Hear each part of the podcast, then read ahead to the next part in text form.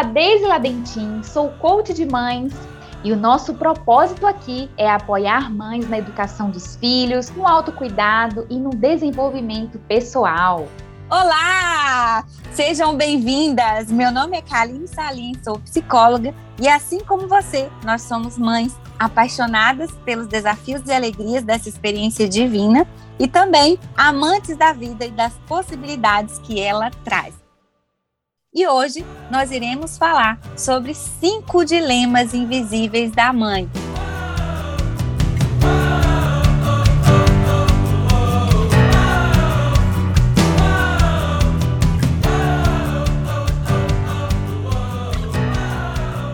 preparada, Daisy? Vamos que vamos! Seja muito bem-vinda você que é nossa ouvinte. Kaline, que alegria a gente estar aqui mais para mais um podcast, para essa conversa maravilhosa.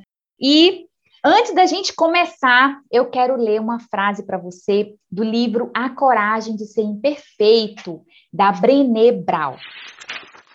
Quem somos e a maneira como nos relacionamos com o mundo são indicadores muito mais seguros de como nossos filhos serão do que tudo o que sabemos sobre criar filhos. A questão não é tanto você está educando seus filhos de maneira certa, mas sim, você é o adulto que deseja que seus filhos se tornem um dia?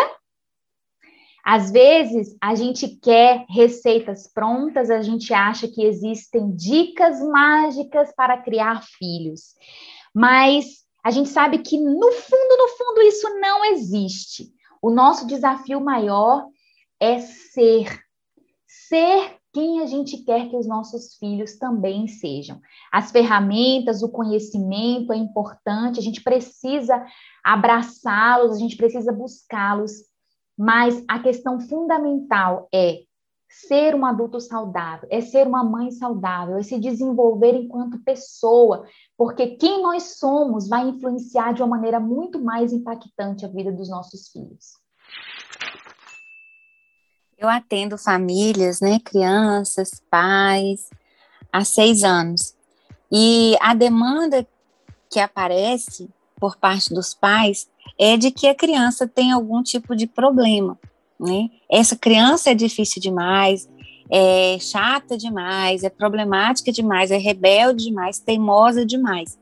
E quando a gente faz um processo de avaliação é, psicológica e acompanhamento familiar, o que a gente percebe é que no final, quando tem uma devolutiva, né, do caso para a família, e de todo o trabalho que a gente realizou com a família, a gente chega à conclusão de que a criança, na verdade, foi apenas um porta-voz de um problema que é familiar. E que as razões, a causa do comportamento da criança estão mais relacionados a, ao comportamento, às atitudes e a forma como os pais enxergam essa criança do que propriamente um, um, um problema específico da criança né? Um transtorno da criança. A gente vê, na maioria dos casos, né, lembrando que existem exceções, mas na maioria das vezes a gente percebe que esses problemas de comportamento são sinais que a criança dá de que as suas necessidades, sejam físicas, emocionais, não estão sendo atendidas e de que ela está é como um, um, um pisca-alerta, né? Eu lembro assim do carro. O carro, quando ele vai, ele tá com algum problema, gente, meu marido me fala isso. Porque eu não entendo muito de carro. Eu sei dirigir e uso o carro todos os dias. Mas para poder lavar carro, para poder cuidar do carro, levar no mecânico, isso eu não entendo nada. E aí, meu marido que fica por conta disso. E ele fala assim para mim: tá, amor, você precisa saber o seguinte: aqui é quando a gasolina tá acabando e quando aparecer um, um, um, uma luz piscando, você para. Então, é isso. A criança, gente, é isso.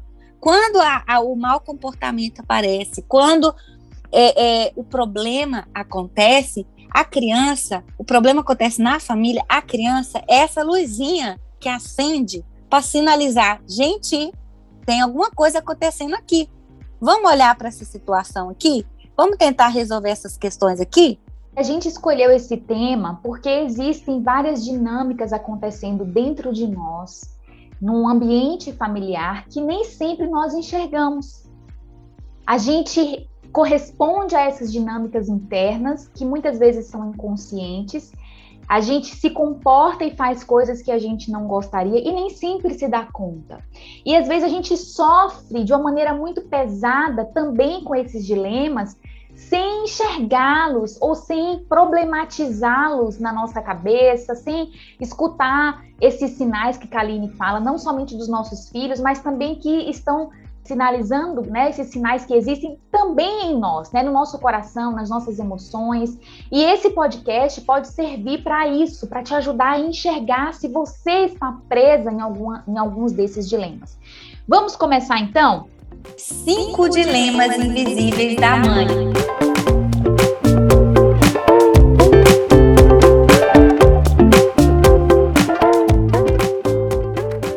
Culpa. e aí eu toquei no ponto fraco de toda mãe, né, Daisy? Gente, a culpa. O Winnicott, que é um especialista, né, em desenvolvimento infantil, ele trouxe uma reflexão sobre a culpa que eu não tinha ainda visto e que é muito interessante, porque a, a palavra culpa ela, ela já é carregada de maneira negativa. A gente não consegue enxergar nada de positivo na culpa, só coisas negativas. E a gente a gente parte de um movimento de exterminar essa culpa, de reprimir essa culpa, né? Então a gente nega, às vezes, essa culpa. E a, a reflexão que ele traz é a seguinte: a culpa, ela sempre estará presente na maternidade. Não adianta você fugir da culpa, exterminá-la, porque a culpa é a sensação de responsabilidade. E a mãe, às vezes instintual, né?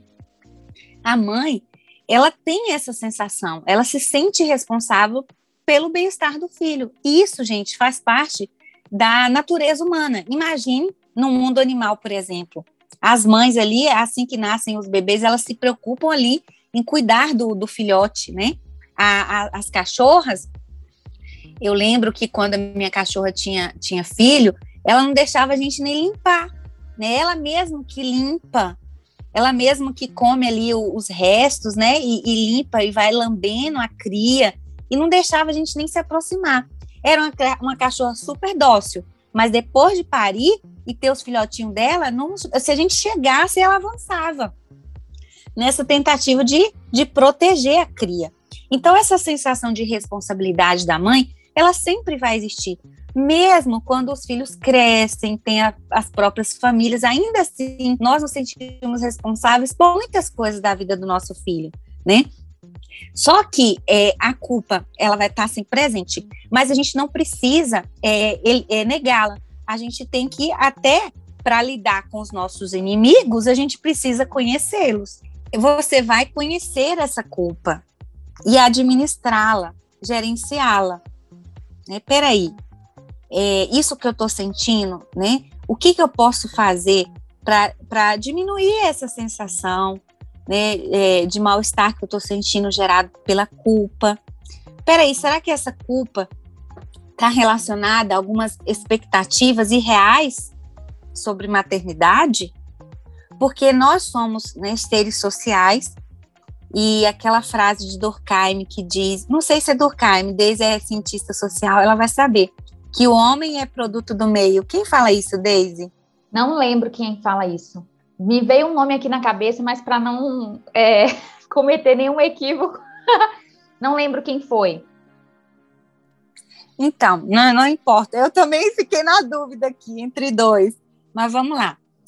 E como seres sociais, nós somos né, produto do meio. E, e a mãe, há uma é, cobranças e exigências por parte da cultura, da sociedade, desse mundo capitalista, de que a mãe ela tem que dar conta de tudo, é que as nossas avós tiveram 12, 15 filhas e deram conta, né? Que a nossa mãe também deu conta e que a gente também tem que dar conta de tudo.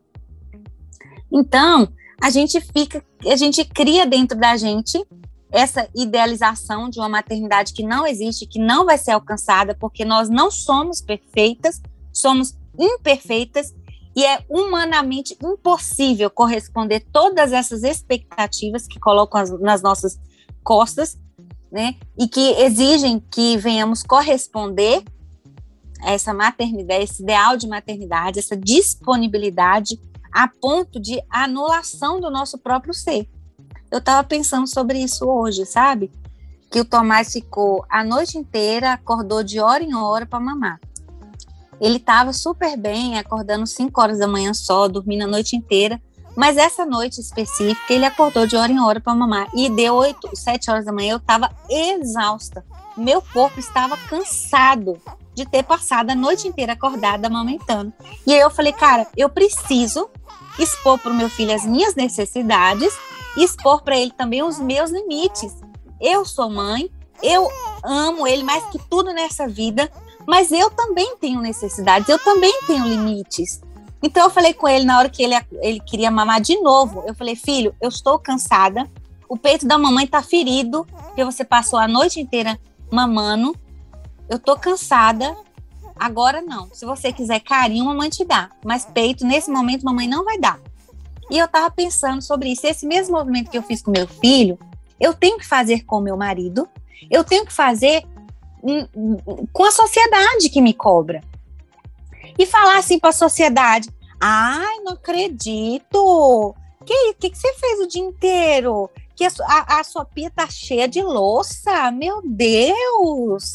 peraí, eu tenho que dizer para a sociedade, sinalizar que eu não, eu não dou conta e eu não vou corresponder com essas expectativas suas, porque são expectativas irreais, que pesam e que geram culpa, e que geram sentimentos, frustração, culpa e sentimentos negativos em mim, me adoecem. Então eu não vou corresponder. É, um, é uma atitude de resistência. E essa atitude de resistência, gente, é mostrando para o outro os nossos limites, expressando as nossas necessidades.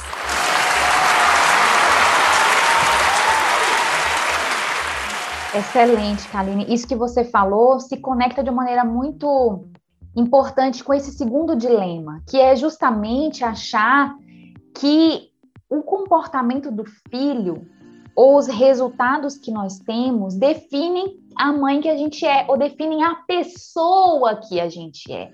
A gente o tempo todo tem essa tentação de misturar a nossa identidade com fatores externos.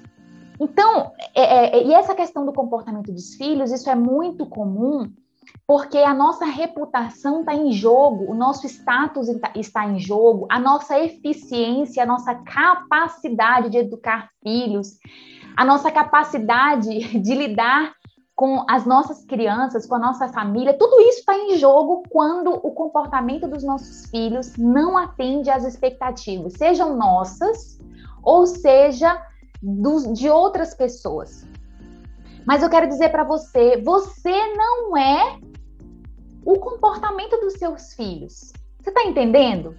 Você é você. O comportamento dos seus filhos é, é outra coisa. Isso não significa dizer que você não é responsável, juntamente com o seu parceiro, com o seu esposo, enfim, pelo, pela educação dos seus, dos seus filhos, dos nossos. Nós somos responsáveis. Mas nós precisamos separar as coisas, colocar cada coisa no seu lugar.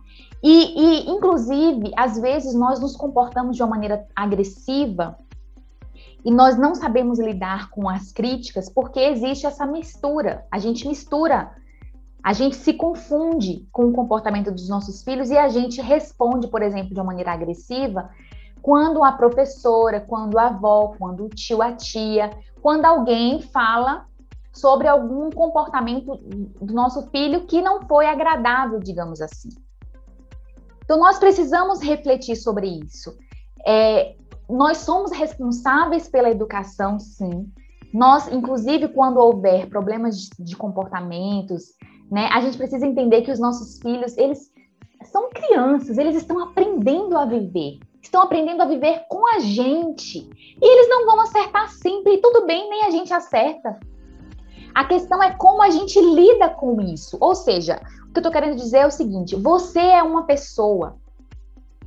Quando existe algum problema relacionado ao comportamento dos seus filhos, quando a gente lida de uma maneira madura e sabe fazer essa separação que eu estou dizendo aqui, a questão é assim: olha, eu sei quem eu sou, eu sei o modelo de educação que eu entendo que é mais saudável, ou a maneira mais saudável de lidar com, esse, com essa questão. E aí você se pergunta: o que, que eu vou fazer? Né, o meu filho, por exemplo, está brigando na escola. Ok, existe um problema, e como eu vou lidar com esse problema? É muito diferente lidar dessa forma do que dizer assim: meu Deus, o que está acontecendo com a minha vida? Eu não sou uma mãe, não sou uma boa mãe porque o meu filho está brigando na escola. É muito diferente. Você está entendendo o que eu estou querendo dizer? Então é importante que você saia daqui desse podcast se perguntando quem você é, quais são, quais são as suas características, qual é a sua essência, quais são as suas paixões mais profundas. Quem é você, meu amor? Da onde você vem? Qual é a sua história? O que, que aconteceu na sua vida? As experiências mais marcantes que fez de você a pessoa que você é hoje? O que faz você achar que o modelo de educação mais saudável é X e não Y? Toda, todas essas, a resposta de todas essas perguntas e muitas outras, né? Só estou aqui citando exemplos, ajudam você a definir a sua identidade, ajuda você a definir quem você é. E quando algum problema, quando algum, alguma questão vai exigir de você um posicionamento, é importante você se lembrar: peraí, quem eu sou, qual é o problema que se apresenta e como eu vou lidar com ele. Não achar que por conta de que aconteceu o problema XYZ, você não é boa o suficiente, você não é uma boa mãe, você não é responsável, você não é capaz. É isso. Tem uma frase de Brené Brown, do livro A Coragem de Ser Imperfeito, que diz assim: Quando nossa autoestima não está em jogo, estamos muito mais dispostos a ser corajosas e correr o risco de mostrar nossos dons e talentos. Quando a gente, Daisy, não tem consciência da nossa identidade, dos nossos princípios e valores, a gente faz bobagem. Muita bobagem. Ontem, aqui em casa, foi meu aniversário e a família do meu esposo veio para a gente comemorar. E o meu filho chorou muito, porque a priminha dele que tem a mesma idade, chegou para brincar e pegava os brinquedos dele, né, encantada com os brinquedos, e ele chorava e chorava, e eu olhava para o meu filho e eu via um olhar de sofrimento, porque ele não queria que ela pegasse nenhum dos brinquedos dele. E aí todo mundo ali olhando e ele chorando sem parar, e eu tentando lidar com, a, com aquela situação da melhor maneira possível é, a, acompanhando ele ali, acolhendo a dor dele e tentando administrar aquele conflito entre duas crianças de dois anos, né? Como a mediadora de conflitos entre duas crianças de dois anos. Eu não sabia o que fazer, cara, eu não sabia. Eu leio muitos livros, leio, faço curso sobre parentalidade, faço. Sou psicóloga, trabalho com isso, trabalho. Mas ali, no olho do furacão, vendo a carinha de sofrimento do meu filho e a minha sobrinha de outro lado também querendo brincar e os dois chorando ao mesmo tempo, e todo mundo olhando para mim com expectativa. E agora? O que, que tem que fazer nesse momento? Né? E aí eu me senti um pouco cobrada, porque afinal quem, ali quem era especialista no assunto sou eu, né? E aí eu falei, cara, eu não sei, eu tô perdida aqui. Na hora eu não consegui, na hora não me veio nenhum tipo de, de teoria nenhum método a ser aplicado. Eu fiquei perturbada, sinceramente. E ali eu falei, cara, se eu não tivesse convicção dos meus princípios e valores, eu ia fazer besteira. Eu ia brigar com meu filho, eu ia bater no meu filho, eu ia tomar o brinquedo à força da minha sobrinha, ou ia tomar o brinquedo à força dele e dar para minha sobrinha. Eu ia ter os mesmos comportamentos né, que, a, que a sociedade faz, porque é assim que a sociedade age. Eles tiram o brinquedo e falam: empresta, não seja egoísta. Empreste o seu brinquedo e deixa a criança chorar sozinha. Uma hora ela vai parar. Ou então deixa as duas crianças lá brigando, ah, deixa, tem a mesma idade, deixa elas se entenderem. Então, assim, eu ia agir como a sociedade tem agido, eu ia agir baseada no senso comum, ou baseada na crença de punição, de uma educação punitiva, e bater no meu filho e, e fazer com que ele emprestasse a qualquer custo o brinquedo dele. Mas como eu tenho consciência né, do que eu acredito e, e, e o que eu quero é, fazer na criação do meu filho, uma educação, dar a ele, proporcionar uma educação respeitosa e consciente, como eu tenho isso é, enraizado dentro de mim, né? É, eu permaneci ali, mesmo perdida, eu não cometi nenhum erro, no sentido assim, eu não bati, eu não briguei, eu não gritei, eu não eu não, eu, eu, eu não fiz bobagem, né? Mas aí, na hora que as coisas acalmaram, eu lembrei, cara, é difícil para ele. É muito difícil, Daisy. Ele tá sozinho em casa, ele tem um jardim só para ele. Os brinquedos são só dele, ele é filho único, ele nunca compartilha com ninguém. Nessa pandemia, ele não interagiu com nenhum, nenhuma criança e nem com adulto. Ele ficou em isolamento social. Então, um pouco mais de empatia, de compaixão para aquilo que o meu filho está sentindo. Não se preocupando com o que as outras pessoas vão pensar de mim, ou vão pensar dele, ou vão pensar da minha família. Mas o que importa ali é o que o meu filho está sentindo. E quando eu olhei para o olhinho dele, vi aquele olhinho de dor e de sofrimento, que para mim, emprestar um brinquedo parece algo tão bobo, né? Mas para ele não é. É importante para ele, é o brinquedo dele. Né? Eu emprestaria o meu celular para qualquer pessoa? Não emprestaria. Por que, que eu exijo que o meu filho empreste o brinquedo a qualquer custo? Então eu acolhi, eu simplesmente respeitei, entendendo também que o processo de desenvolvimento que ele está passando, ele tem dois anos. O processo de socialização ele começa na criança a partir dos quatro anos. É que ela vai desenvolver no, no cérebro dela o controle inibitório, o, o, sentimento de empatia, de se ver como pessoa no mundo, de se colocar no lugar do outro, a partir de quatro anos. Aí que começa.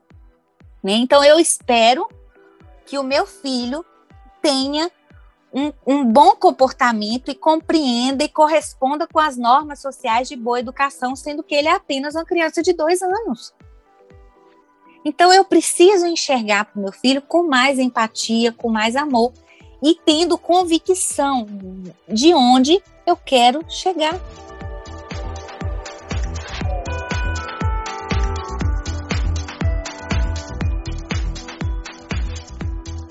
Não tem receita pronta. Não existe manual. Mas a partir da definição desses pilares, como nós falamos aqui, você vai ter dentro de você recursos para lidar com esses desafios. Porque é, é, teve uma vez que eu conversei com uma, uma, pessoa que tem medo de dirigir, e olha só o que ela disse para mim. Ah, vai que apareçam situações que eu não sei como lidar. Aí eu perguntei assim para ela: você acha que todo motorista é, sai de casa sabendo do que vai acontecer no trânsito? Você acha que na vida a gente tem cada vez que a gente sai de casa, o script do que, que a gente vai encontrar? Não existe, gente, não tem. Da mesma forma como não, no dia a gente não sabe quais são os comportamentos ou os desafios com os nossos filhos, com qualquer pessoa também que, que faz parte de, dos nossos relacionamentos, a gente não sabe o que vai acontecer. Mas quando a gente tem esse fundamento forte, quando a gente estabelece, né, essa base segura, a gente as, as informações principais, aquilo que é inegociável, já está lá estabelecido e vai nos dar recursos para lidar com o que acontecer. E também tem uma questão de que se errar, você falou que bom que você, Kaline, conseguiu acessar nesse momento de turbulência, de agonia, de nervosismo, você conseguiu manter a calma e agir com sabedoria. Mas se não tivesse acontecido isso, se a gente tivesse, se você tivesse errado, Aí é outra questão, né, que também é uma é uma é um dos dilemas que nós enfrentamos enquanto mães, que é achar que existe um modelo de perfeição ou que a gente não vai errar nunca. Se a gente errar, a gente lida com o erro como adulto, de uma maneira madura. Vai doer, a gente vai sofrer porque a gente não quer errar. Mas se a gente errar, a gente pode pedir perdão, a gente pode reconstruir o que, o que foi derrubado. A gente pode aprender com o erro que a gente cometeu. Então, existem formas de lidar com o erro que são saudáveis. A questão é, nós vamos errar. Não existe perfeição. Né? E, e, muito desse nosso, dos sofrimentos, desses dilemas invisíveis, e esse é um, estou apontando aqui de novo, é achar que existe um modelo perfeito, é achar que a gente é, vai dar conta de tudo, né? É, a gente sofre porque nem eu, todos nós sabemos que não existe perfeição e que nós vamos errar. E aí a gente precisa se lembrar disso o tempo todo, né? Não é cair no outro extremo, que é dizendo assim, ah, então se não existe perfeição mesmo, eu não vou fazer nada para melhorar. Não, não é isso, minha gente.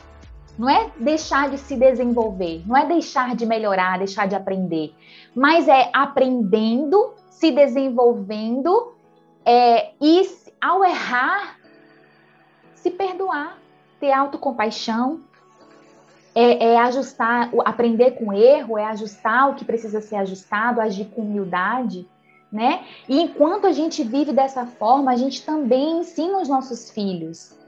Porque muitas vezes, Kaline, a gente, os nossos filhos não aprendem a ser compassivos, não aprendem a acolher a si mesmos e o outro, porque eles também não veem acontecendo isso na, no, na nossa na família. A família é o primeiro lugar, né? A primeira primeiro ambiente onde nós temos a oportunidade de aprender sobre como lidar com erros, sobre como lidar com a autovalorização, com respeito. É possível aprender em outros ambientes? Sim. Mas se a família é esse lugar onde essas coisas são verdade, acontecem, aprender a lidar com essas questões é algo real, eles também serão assim, né? Se nós formos autocompassivas, se nós nos perdoarmos, se nós é, vivermos essa consciência de que não há perfeição, eles também vão aprender. É verdade.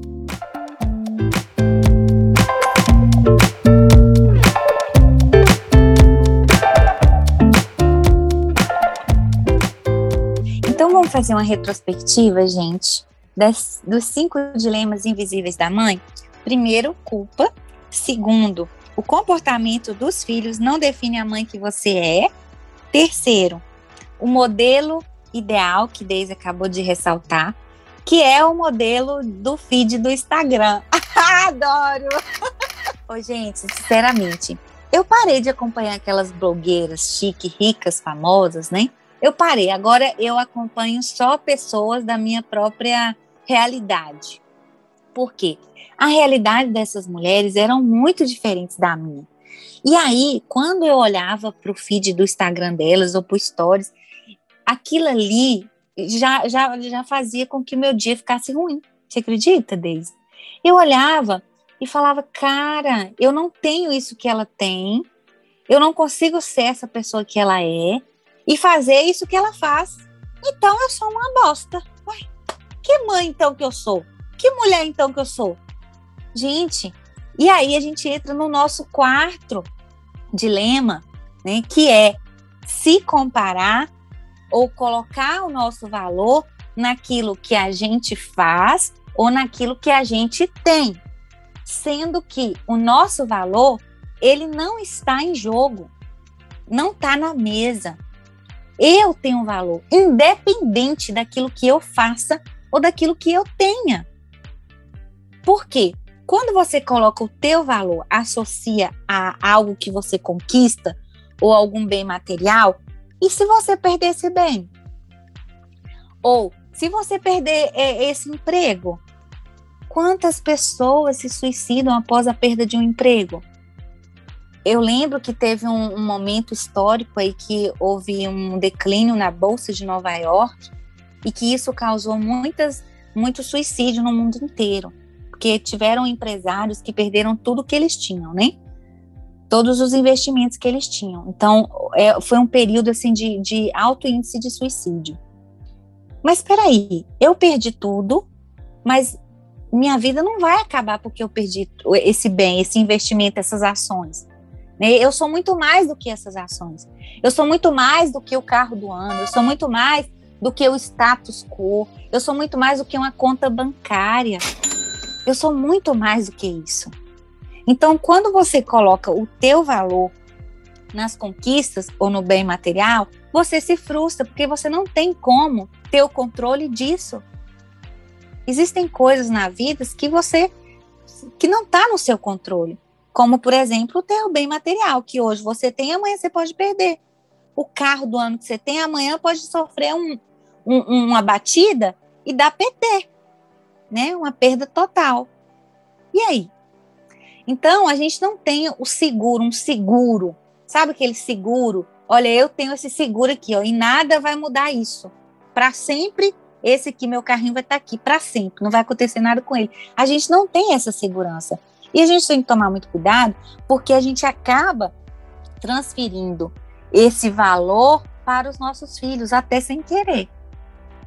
Ou seja, essa ideia de sucesso que nós temos hoje, baseada no mundo capitalista que nós vivemos, né, de que você é aquilo que você tem, as medalhas e, e coroas e troféus que você conquista.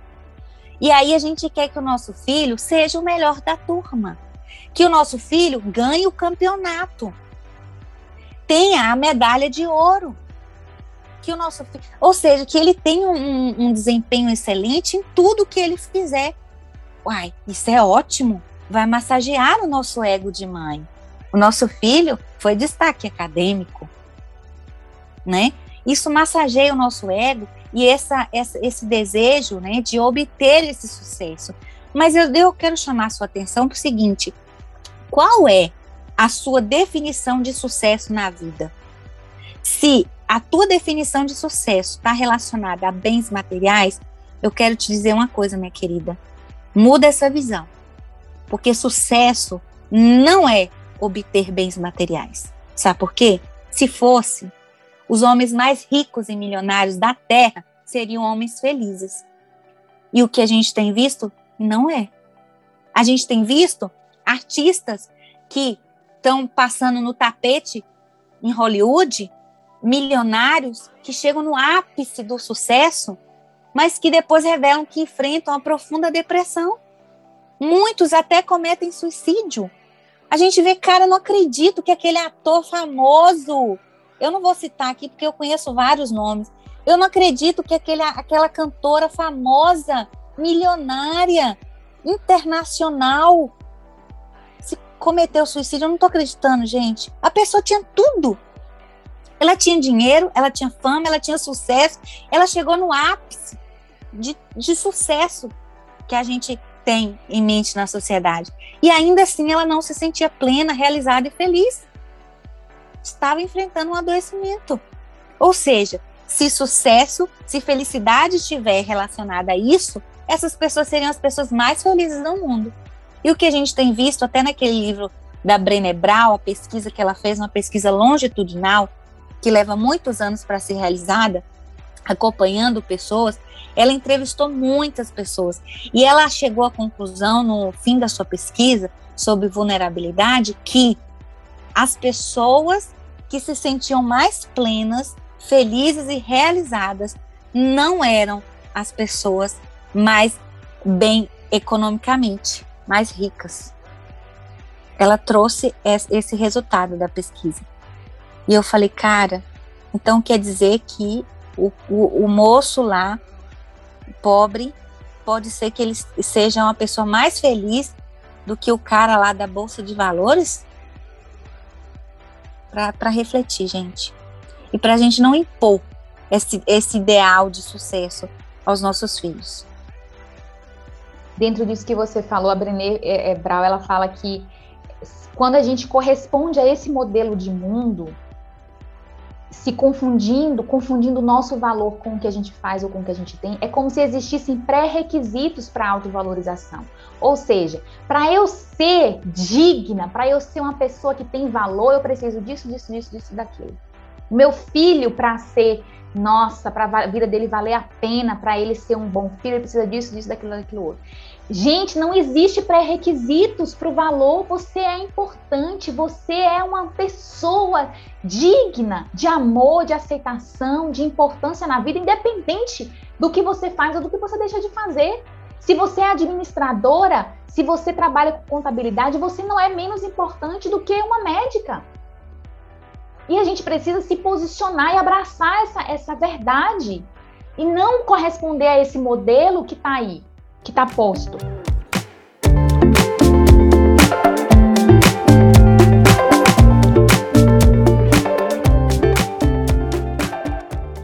E o quinto dilema, para a gente finalizar esse podcast, é achar que a gente tem que dar conta de tudo e de todos. Achar que a gente tem que ter, ser forte o suficiente, que a gente não pode nunca demonstrar as nossas vulnerabilidades, as nossas fragilidades. E, e isso não existe. Eu, por melhor que eu seja, por mais eficiente que eu seja, eu jamais vou dar conta de tudo e de todos. Não tem como dar conta de tudo e de todos ao mesmo tempo. Nós precisamos de apoio, nós precisamos de acolhimento, nós precisamos de ajuda. E se você vive nessa prisão achando que você é menos importante ou menos eficiente porque você está vendo que você não dá conta de tudo, de todos, minha linda, sai dessa prisão, desata aí esse nó, abre esse cadeado aí e, e, e cai na real. Deixa essa ficha cair na sua vida que você não vai, que você não é uma, uma mulher maravilha. Olha, tá acabando aqui o nosso tempo. Mas eu, a, a, o nosso desejo é que você deixe cada palavra entrar no seu coração, sabe? E fazer a limpeza que precisa fazer. Se dê o direito e se permita fazer esses questionamentos e ajustar o que precisa ser ajustado na sua vida. Se permita viver. Viver é arriscado, viver é, é vulnerável. A gente é, é a, vi, a vida é cercada de vulnerabilidade. E para a gente viver, a gente precisa se dar conta disso. Um beijo no seu coração. Obrigada pela sua presença, Kaline. Que bom estar tá aqui. Que delícia essa conversa. Obrigada, ouvinte querida. A gente se vê no próximo episódio. Um beijo, minha gente. Até mais.